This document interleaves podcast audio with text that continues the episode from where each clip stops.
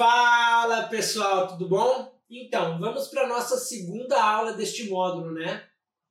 Na aula anterior a gente viu técnicas usando a abertura do diafragma ou da lente, tá? Nesta aula 39 nós vamos ver técnicas usando a velocidade, tá ok? E no caso eu separei duas, que é a técnica de penning e a técnica de light painting.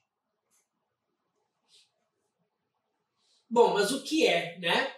A gente tem primeiro a técnica de penning, tá? Que é essa fotografia é, com o nosso fundo né, em movimento e o nosso assunto principal parado, né?